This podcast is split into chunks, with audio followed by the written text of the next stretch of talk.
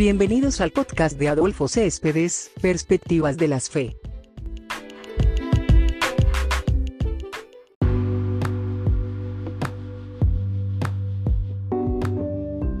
Hola gente, ¿qué tal? ¿Cómo vamos? Me alegra mucho poder eh, saludar a todas las personas eh, y volver nuevamente a este espacio de podcast. Nuevamente, podcast. El podcast Perspectivas de la Fe. Bien, yo soy Adolfo Céspedes y les hablo desde Barranquilla, Colombia. Quiero saludarlos a todos, enviarles un abrazo a la distancia desde mi casa. Pues me alegra mucho de verdad poder eh, entregarles este tercer episodio y espero que en este especial de cuarentena pues puedan eh, ser edificados y puedan compartirlo con todas las personas posibles. Bien, el día de hoy traemos un título eh, muy especial que le dé, digamos que, que trata de poder ser bastante crítico, bastante profético. Y es, si es así, entonces que los templos sigan cerrados. Ese es el título. Si es así, entonces que los templos sigan cerrados. Quédate con nosotros.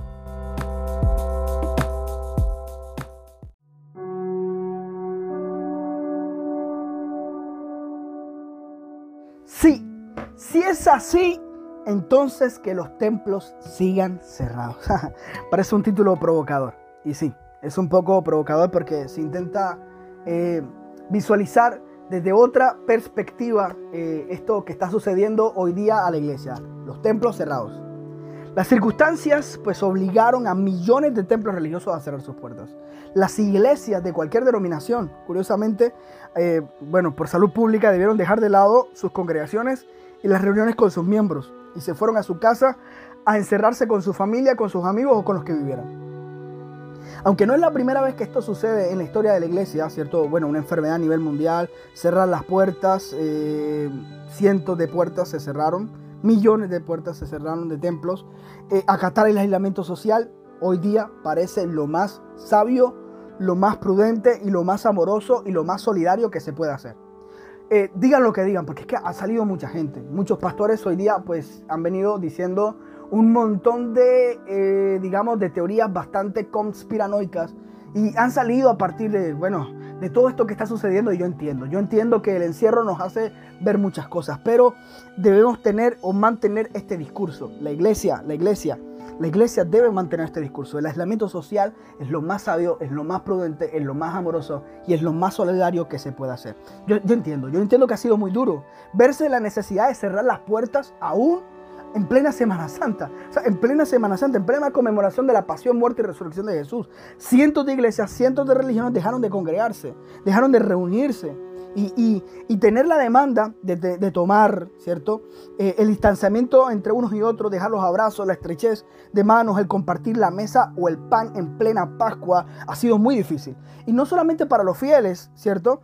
Eh, que firmemente se daban cita en los lugares más sagrados del mundo, sino también para los líderes religiosos que están al frente de estas comunidades. Son la gente que, digo yo, que eh, más está sufriendo frente al, digamos, al cierre de puertas. Ahora, es porque no hay gente que aglomerar. No hay aplausos, no hay palmadas de aliento en la espalda, no hay, no hay besos de celebración. Todo esto se terminó, no hay cultos espectacularistas, no hay congresos, no todo esto se terminó. En los encuentros, los eventos masivos que estaban en las agendas de las grandes iglesias se han pausado por un momento.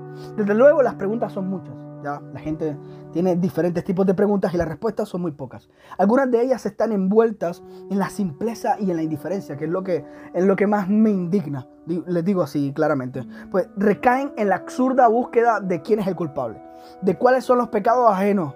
Ajenos, siempre son ajenos ¿cierto? Eh, de por qué está sucediendo esto.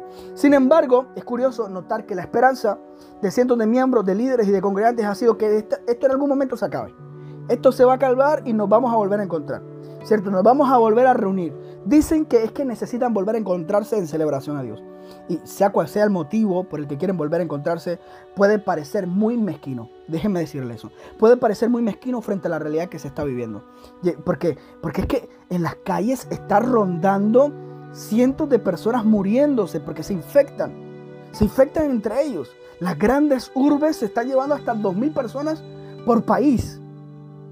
Y yo digo mezquino porque volver a reunirse para volver a la normalidad, esa palabra, esa, esa palabra no, esa frase, ¿cierto? De, de volver a la normalidad no debe ser la esperanza que la iglesia debería tener. ¿Ya? No debería ser la esperanza que la iglesia debería tener. La iglesia debería repensarse, ir desde sus bases y volver a, a pensarse como iglesia, como lugar de encuentro con Dios. Mientras, ahora, mientras lo anterior sucede en la virtualidad, ¿cierto? Porque es que no ha parado, esto no ha parado. Eh, en la virtualidad se encuentran los feligreses con sus líderes.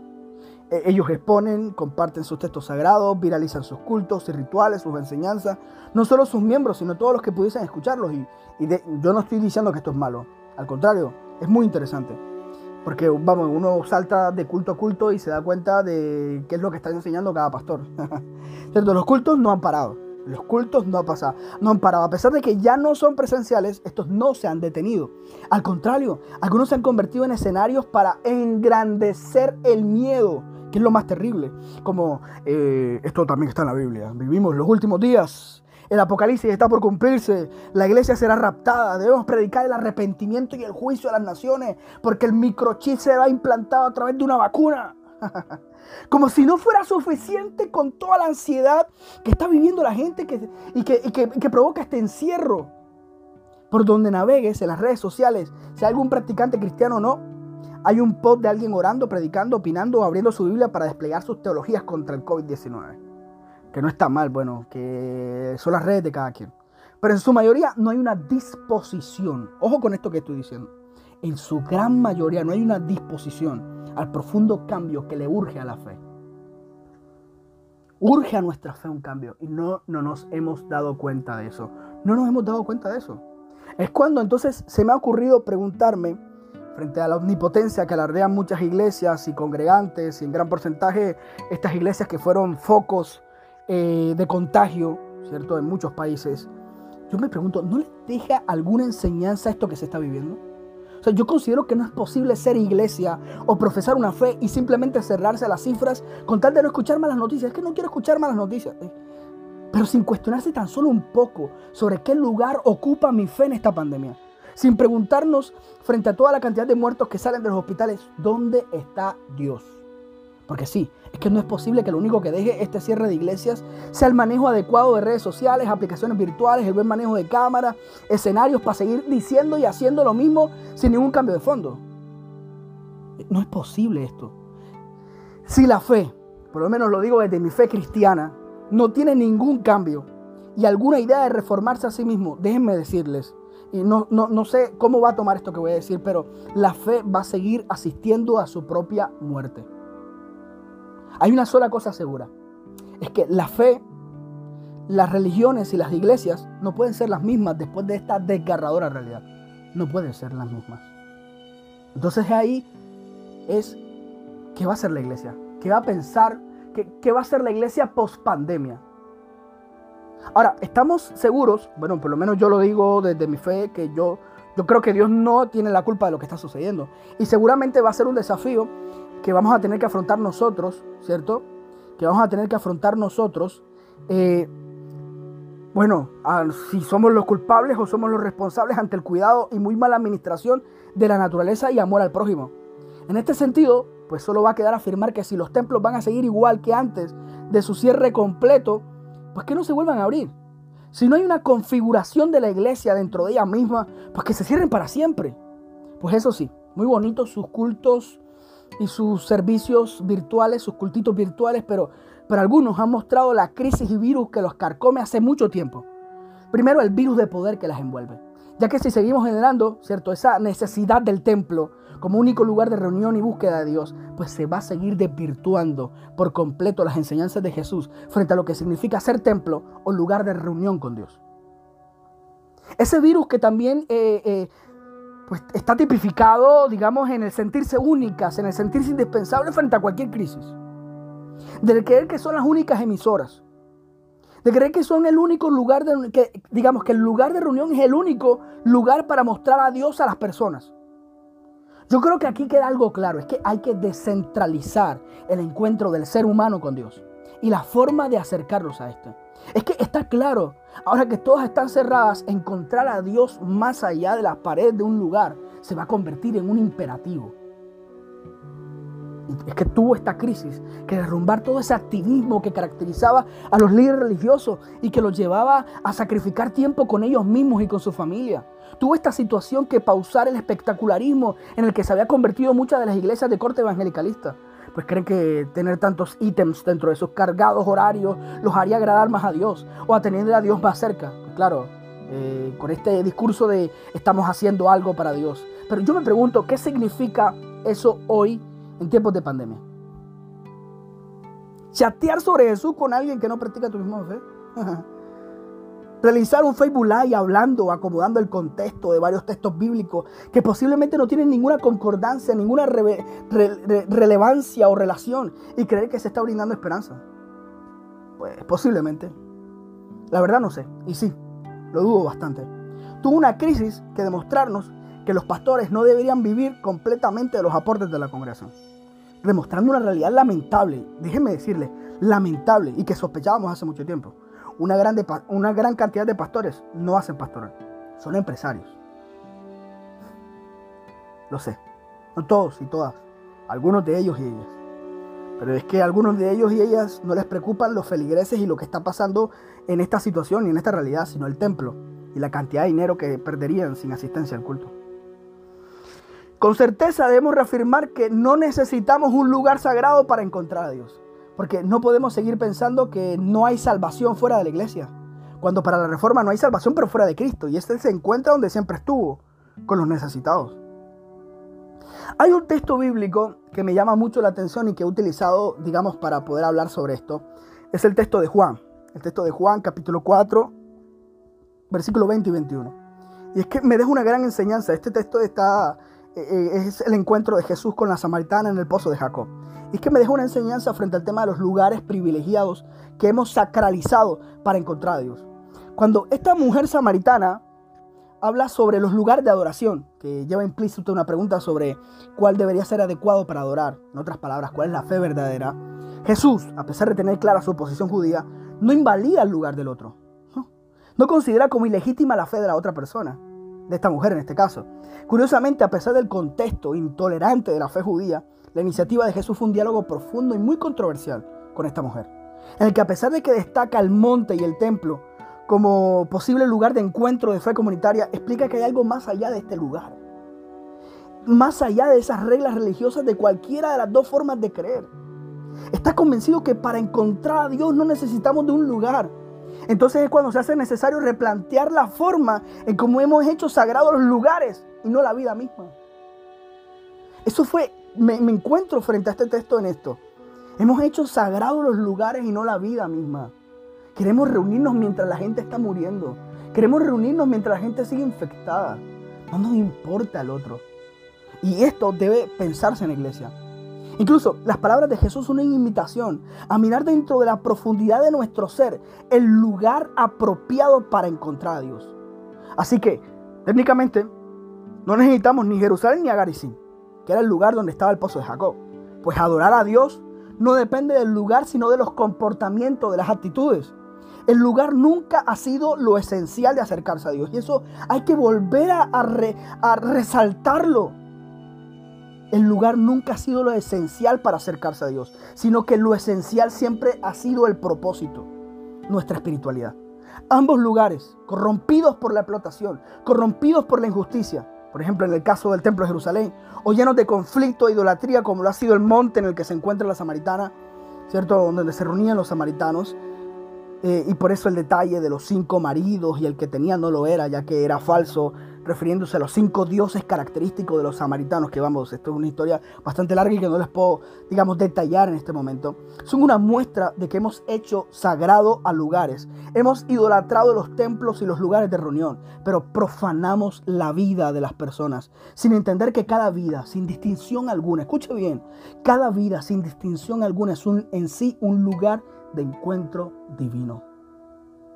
Así que sobre la base de los dichos, lo que ha retrasado un cambio real ha sido la falta de disposición. La iglesia no desea repensarse y ese ha sido un grave problema, pues le interesa más su construcción jerárquica y la obsesión por mantener la autoridad. Se ha impuesto a sí mismo a través de declaraciones y decretos, ¿cierto? Yo decreto, yo declaro, incesantemente, que los alejan de la realidad o que los ayudan a escapar de todo el mal que vivimos y sufrimos.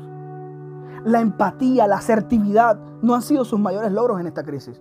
Por eso, si todo sigue así, que se, que se queden cerradas. Que se queden cerradas. Pues hoy más que nunca Dios mismo nos ha dicho que Él no está ni en el templo, ni tampoco está en el monte. Finalmente, en este tiempo, no necesitamos respuestas de Dios a través de sus administradores aquí en la tierra. No necesitamos. Creo que, creo que, lo, que lo que menos necesitamos somos respuestas como Dios sabe cómo hace sus cosas, hermano. Porque claramente eso deja muy mal a Dios y a quienes creen conocerlo. No, no, no nos encontramos clavados en nuestras cruces, teniendo claro que somos culpables de estar aquí. Que somos responsables de la realidad que vivimos. Y sí, sí, hermano, sí.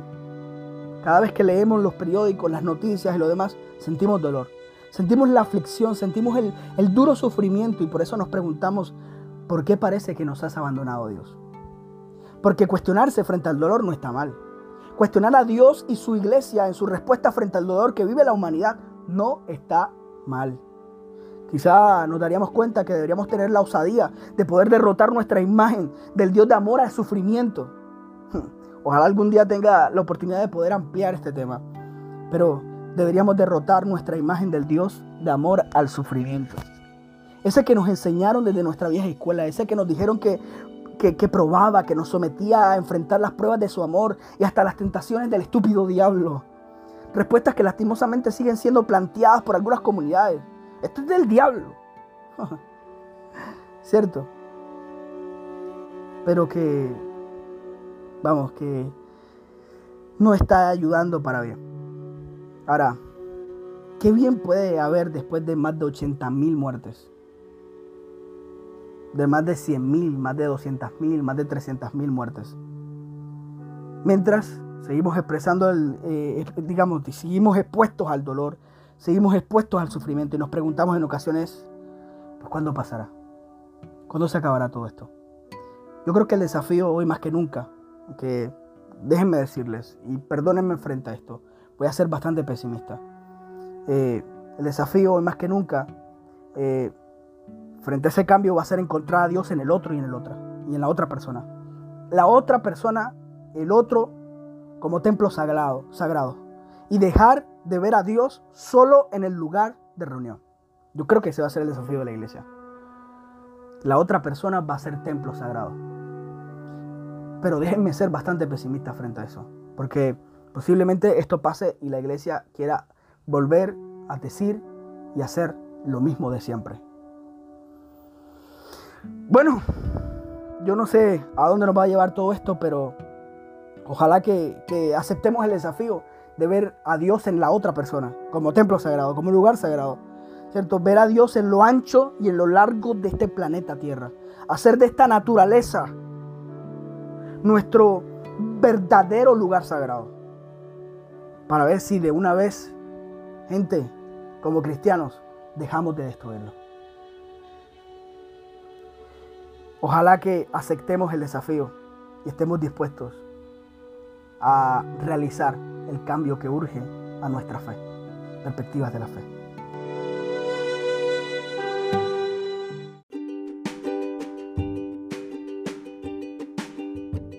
Quiero agradecerte por haber tomado este tiempo para escucharme. De verdad, muchas gracias por haber venido a este espacio eh, este podcast Perspectivas de la Fe.